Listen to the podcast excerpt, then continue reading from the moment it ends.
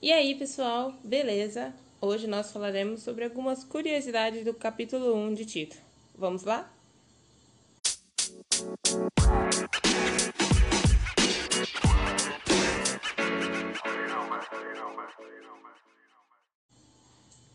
Bom, o autor do título é Paulo.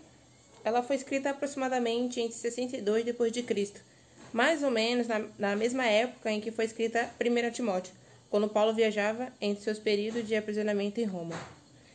O propósito do livro de Tito é aconselhar Tito em sua responsabilidade de supervisionar as igrejas na ilha de Creta. Paulo enviou Tito para organizar e supervisionar as igrejas em Creta. Essa carta diz a Tito como fazer esse trabalho. Paulo enviou Tito para trabalhar com as igrejas da ilha de Creta, e esta carta reflete os problemas particulares que Tito enfrentava ao servir ali. Paulo quer a ordem na igreja e o modo de vida correto, em uma ilha conhecida pela preguiça, pela gula, pela mentira e pelo mal. Os cristãos têm que ser indivíduos disciplinados e devem ser ordeiros como pessoas que formam um só corpo, a igreja. Nós precisamos obedecer essa mensagem em nossa época, quando a disciplina não for respeitada ou recompensada pela nossa sociedade. Embora outros possam não apreciar nossos esforços, devemos viver vidas justas, obedecer ao governo e controlar o que falamos. Controlar o que falamos, hein, pessoal?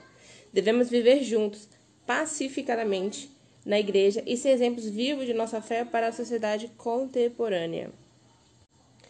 Bom, como eu falei anteriormente, Paulo escreveu essa carta entre o primeiro e o segundo período de aprisionamento em Roma, antes de escrever 2 Timóteo, para guiar Tito no trabalho com as igrejas na ilha de Creta. Paulo visitou Creta com Tito e o deixou ali para servir. Creta tinha uma forte influência pagã, porque essa ilha pode ter sido um centro de treinamento é, para os soldados romanos. Por isso, a igreja de Creta precisava ser forte liderança cristã. Creta é, era uma ilha no mar Mediterrâneo e tinha uma grande população de judeus. Provavelmente as igrejas na ilha foram fundadas por judeus de Creta, né, que haviam estado em Jerusalém no Pentecostes, né, que está lá em Atos 2:11. Mais de 30 anos antes que Paulo escrevesse essa carta.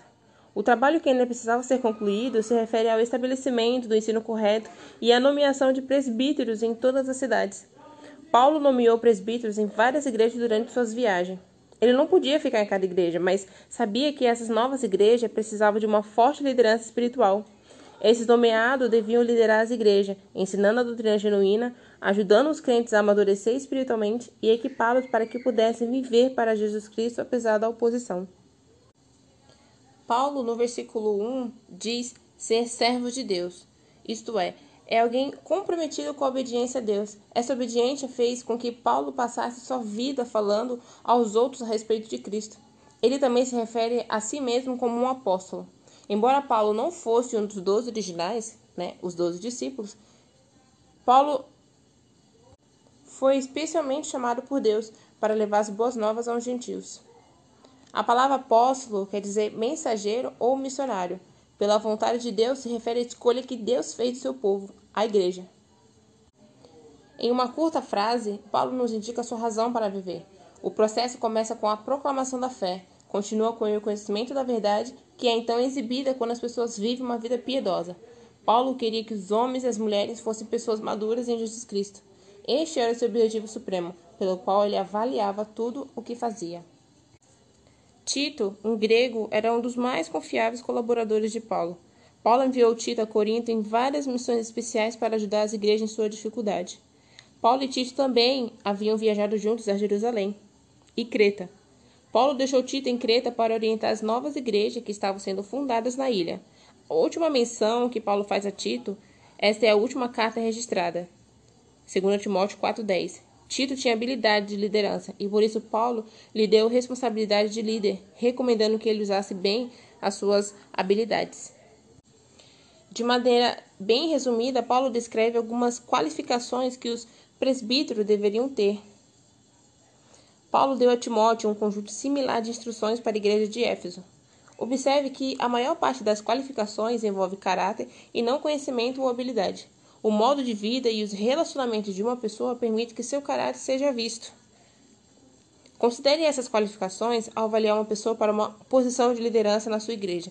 É importante ter líderes que possam pregar a palavra de Deus de maneira eficaz, mas é ainda mais importante ter pessoas que possam colocar a palavra de Deus em prática e ser exemplos que outras pessoas possam seguir. Esse comentário se refere a Tito, capítulo 1, versículo do 5 ao 9. Os da circuncisão eram os judaizantes, judeus que ensinavam que os gentios tinham que obedecer a todas as leis dos judeus, antes que pudessem se tornar cristãos. Essa regra confundia os novos cristãos e causava problemas em muitas igrejas onde Paulo pregou as boas novas. Paulo escreveu cartas a várias igrejas para ajudá-las a entender que os crentes gentios não tinham que se tornar judeus para que se tornassem cristãos. Deus aceita qualquer pessoa que vá a ele com fé. Romanos 1, 17 e Gálatas 3, do 2 ao 7.